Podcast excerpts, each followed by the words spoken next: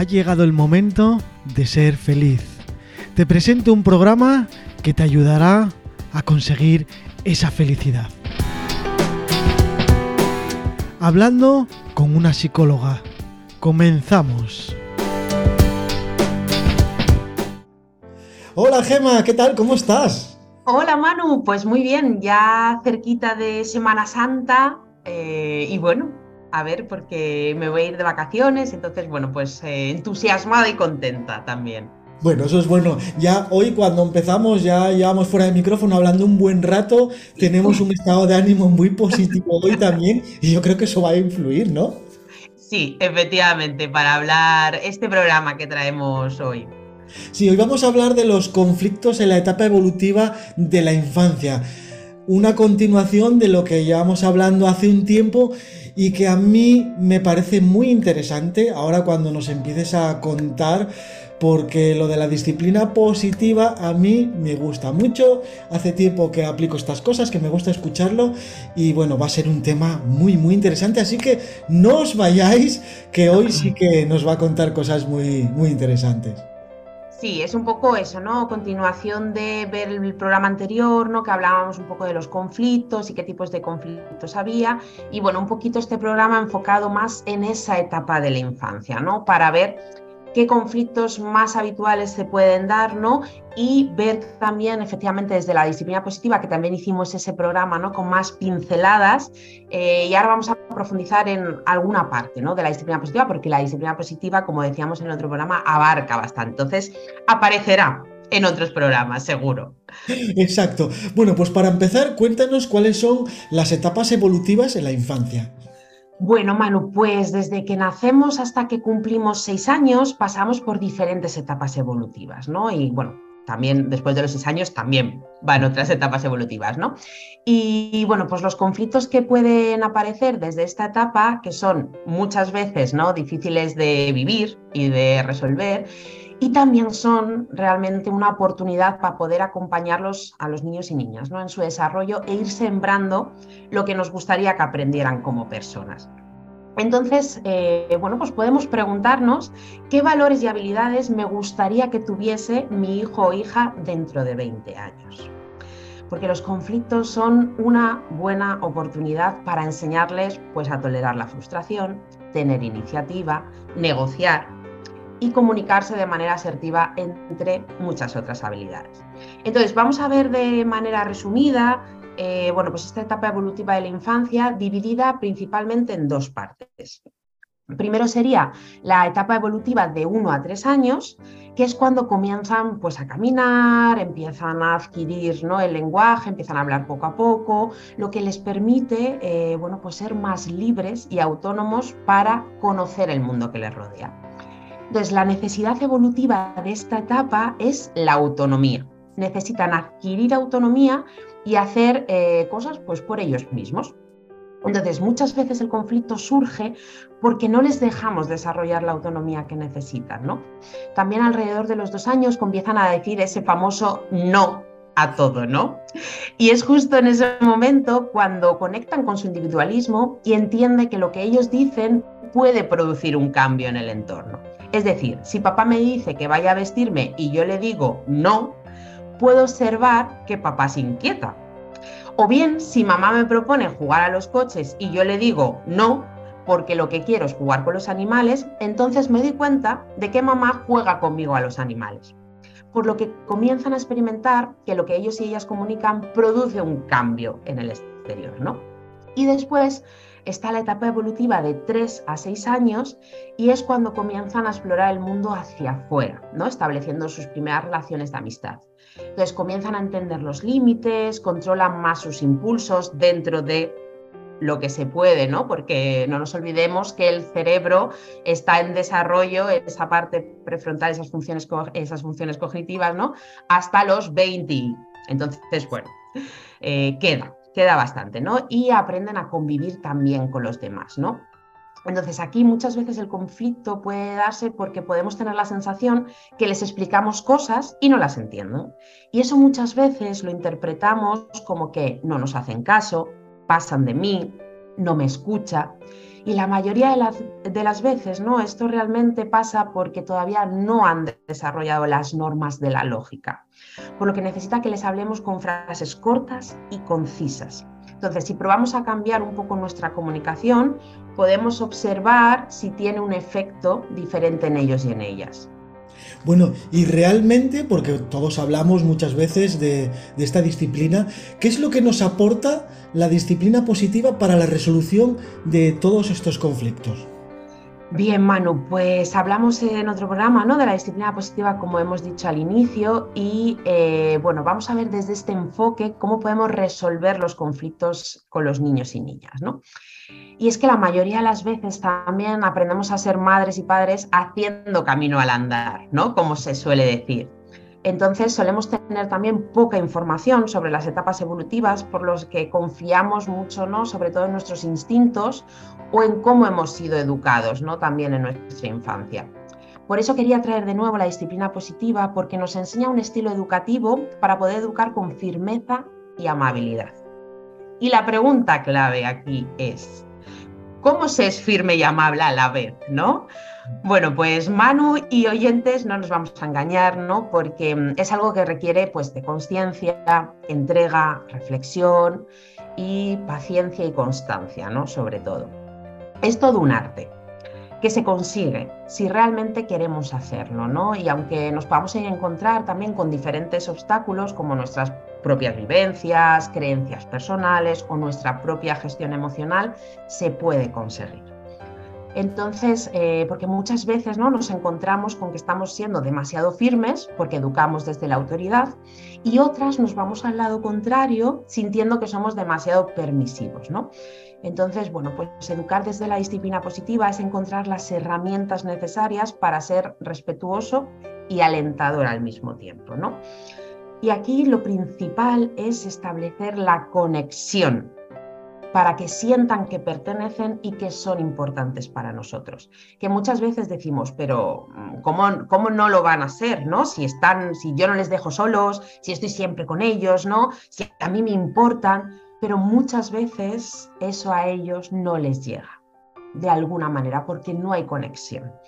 Entonces, eh, al, hacer esa conexión ¿no? y, y hacerles sentir que pertenecen y que son importantes, a su vez les estamos enseñando también habilidades sociales, a descubrir sus capacidades y a usar su poder personal de manera constructiva. ¿no?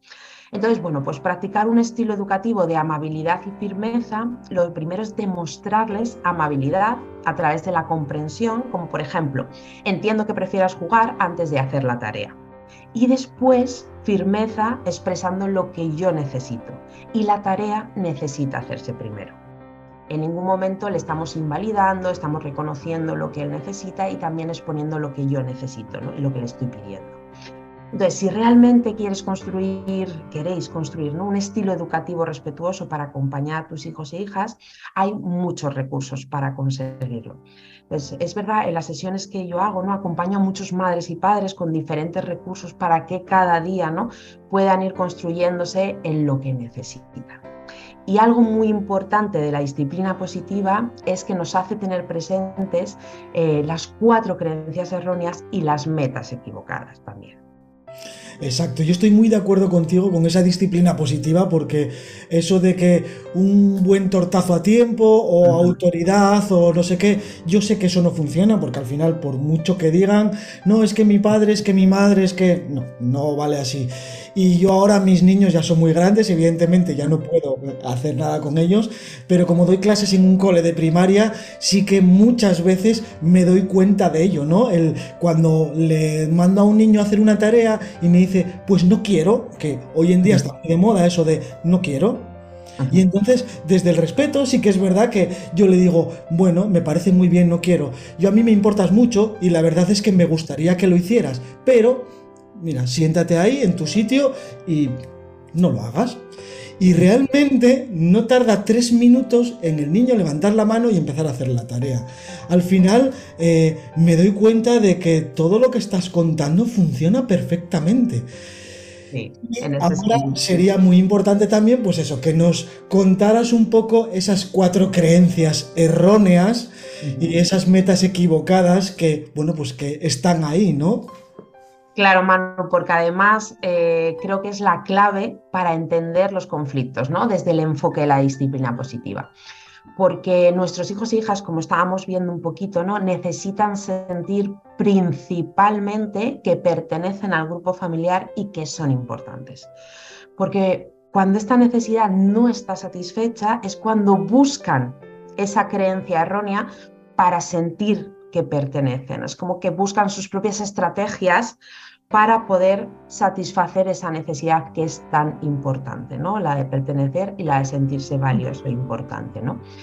Entonces ahora también me gustaría lanzaros, bueno, pues otra pregunta para que pudiésemos reflexionar juntos y juntas. ¿Cómo me siento yo como madre o padre en este momento o en algún momento en concreto que nos pueda venir con el comportamiento de mi hijo o mi hija, ¿no? Reflexionar sobre esta pregunta nos va a facilitar entender las cuatro metas equivocadas que nos propone la disciplina positiva. ¿no? Porque los niños y niñas no tienen un mal comportamiento, ¿no? Porque sí, sino que detrás de ese comportamiento existe una necesidad que no está siendo cubierta y una creencia errónea que lo está sosteniendo. Porque nuestros hijos e hijas observan la realidad y la interpretan desde su etapa evolutiva desde esos dos añitos, tres años, cuatro, cinco, seis, por lo que muchas veces la creencia puede estar desajustada de la realidad, ¿no? Entonces vamos a verlo un poquito más eh, con algún ejemplo para verlo, ¿no? Porque muchas veces es, eh, no se puede comprender bien, ¿no? Porque es lo que decíamos de la madre o el padre, ¿no? O el educador o educadora de infancia, puede sentir que está presente, que está ahí, que le está incluyendo, pero vamos a ver de qué manera sutil puede no estar pasando, ¿no? En un ejemplo en concreto.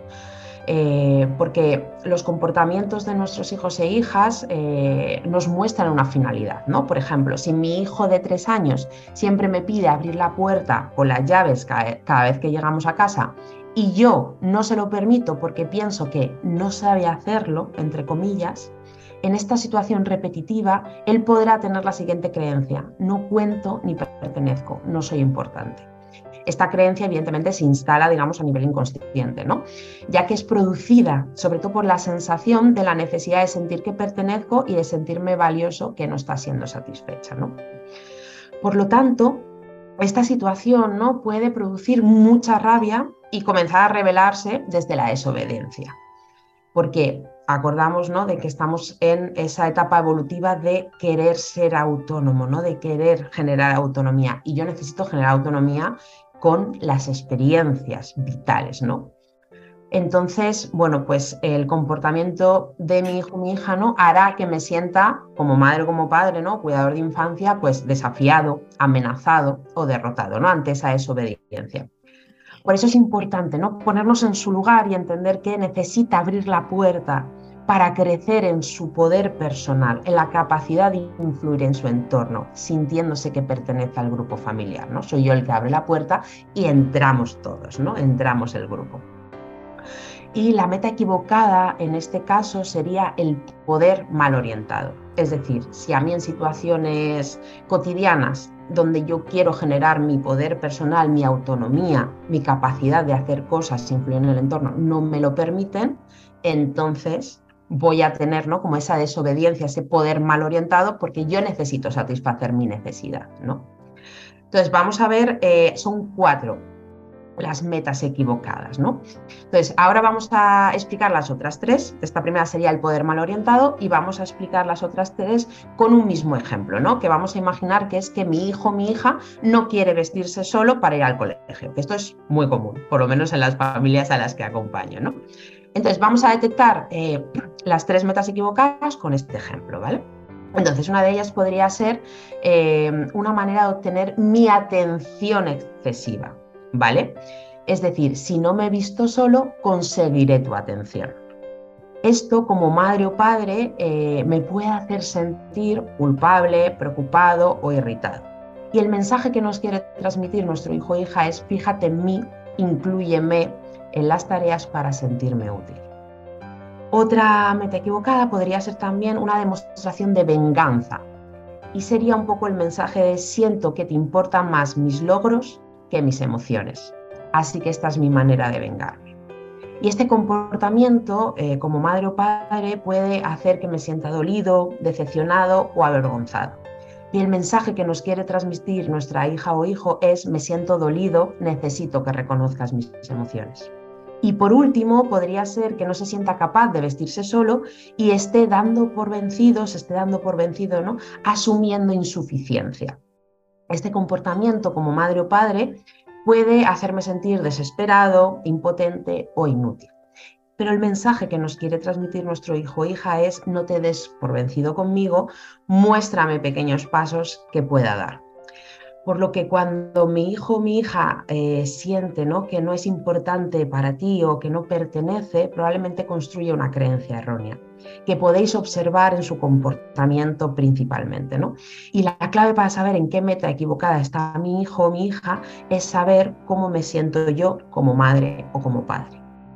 Exactamente, eh, no es fácil eh, educar a un hijo, ni siquiera ver estas cosas, pero sabiendo todo esto que nos cuentas, que bueno, yo ya lo sabía, ya habíamos hablado otras veces y bueno, me gusta mucho leer, cuando te pones delante de tu niño, de tu niña o del niño que sea, y lo observas, te das cuenta de todo esto que acabas de decir, te das cuenta que ocurre y que es así. Cierto que no es fácil y que en un día no vamos a conseguir cosas, ni en dos, que bueno, pues hay que ser reiterativo y hay que ir haciendo las cosas bien, pero resulta, resulta de verdad, y además lo digo por experiencia, no solo con mis niños, sino ahora también en el cole donde hay niños, bueno, pues que conozco solamente del, del cole y funciona, al final todos funcionan así. Sí, eso es, ¿no? Que al final es un poco como dar estas pinceladas para poder despertar de alguna manera un poco esa conciencia, ¿no? O poder saber, mm, porque muchas veces los padres y las madres, ¿no? Se sienten como muy confusos ante lo que pasa con mi hijo, ¿no? Y, o con mi hija, ¿no? Muy perdidos. Entonces, bueno, pues ver que eh, hay luz, hay luz en ese túnel, ¿no? Y que eh, hay señales, ¿no? En ese comportamiento, que yo puedo ver cómo me estoy sintiendo yo ante ese comportamiento de mi hijo, mi hija, ¿no? Y poder también, bueno, pues o bien leer, o bien buscar ayuda, o bien buscar acompañamiento, ¿no? Para que me puedan de alguna manera acompañar en lo que yo necesito como madre, como padre, ¿no? Porque como vemos, vamos como un poco eh, en el camino, ¿no? Eh, aprendiendo. Es muchas veces un poco, ¿no? Ese, ese acompañamiento donde yo puedo identificar cosas y puedo ya saber y colocar, estructurarme un poquito más, ¿no? Para adquirir esos recursos que yo necesito. Claro, exactamente, era lo que iba a decir yo, porque muchas veces si escuchamos todos estos consejos, incluso nos ponemos en situación y lo vemos, ¿no? Pero a veces es difícil hacerlo.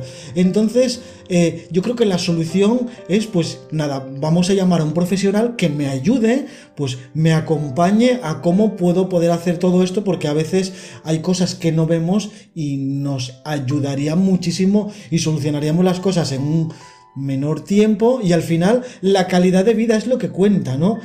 Eh, Gema, ¿cómo nos podemos poner en contacto contigo? Pues bueno, para aquellos papis o aquellas mamis que diga, mira, yo mi hijo veo esto, mi hija veo esto, pero necesito que alguien me acompañe porque no sé, no soy capaz de hacerlo. ¿Cómo nos podemos poner en contacto contigo? Bueno, pues yo tengo mi página web que es aliendo.com, donde hay una zona de contacto, ¿no? Que directamente eh, podéis escribir allí eh, me llega directamente, ¿no? O también por email en aliendopsicología.gmail.com y luego también tengo las redes sociales, tanto Facebook como Instagram, y me podéis buscar como Aliendo Psicología. Sí, exactamente. Y si os sentís más cómodos o de otra manera, mm, nos escribís a la radio, me lo comentáis también a mí por redes sociales y yo os pongo un contacto directamente con ella, vamos, sin ningún tipo de problema. De verdad, y como persona, como profesional, eh, aconsejo el, trabajo de Gema, no solo por la amistad que tenemos o por el programa que tenemos, sino porque realmente eh, su acompañamiento funciona y bueno, es evidente y se puede probar. Así que animaos que de verdad que podemos tener una calidad de vida mucho mejor, estar mucho menos estresados y al final nuestros hijos hijas son muy importantes. Sí, totalmente, ¿no? Y es importante también, Manu, ¿no? Que puedan saberlo, que son importantes para nosotros. Exactamente. Y es que los niños no dejan de ser una parte nuestra, al final es nuestra sangre, ¿no? Y queremos pues que eh, se vean en el mejor sitio en el futuro, que por desgracia no está todo tan bien como para que el camino sea de rosas. Eso es, totalmente. Gracias, Manu. Bueno, Gema, pues como siempre es un placer. Estaríamos hablando infinitamente siempre de niños, de niñas, de comportamientos y, nada, darte las gracias como siempre. Y bueno, pues nos vemos en el siguiente y contamos muchísimas más cosas. Muchísimas gracias, Manu, de verdad, y a la radio por este espacio, por poder difundir todo este conocimiento y poder ayudar en la medida de lo posible. Así que enormemente agradecida siempre. Venga, un abrazo enorme para ti y para todos los oyentes. Otro enorme para vosotros.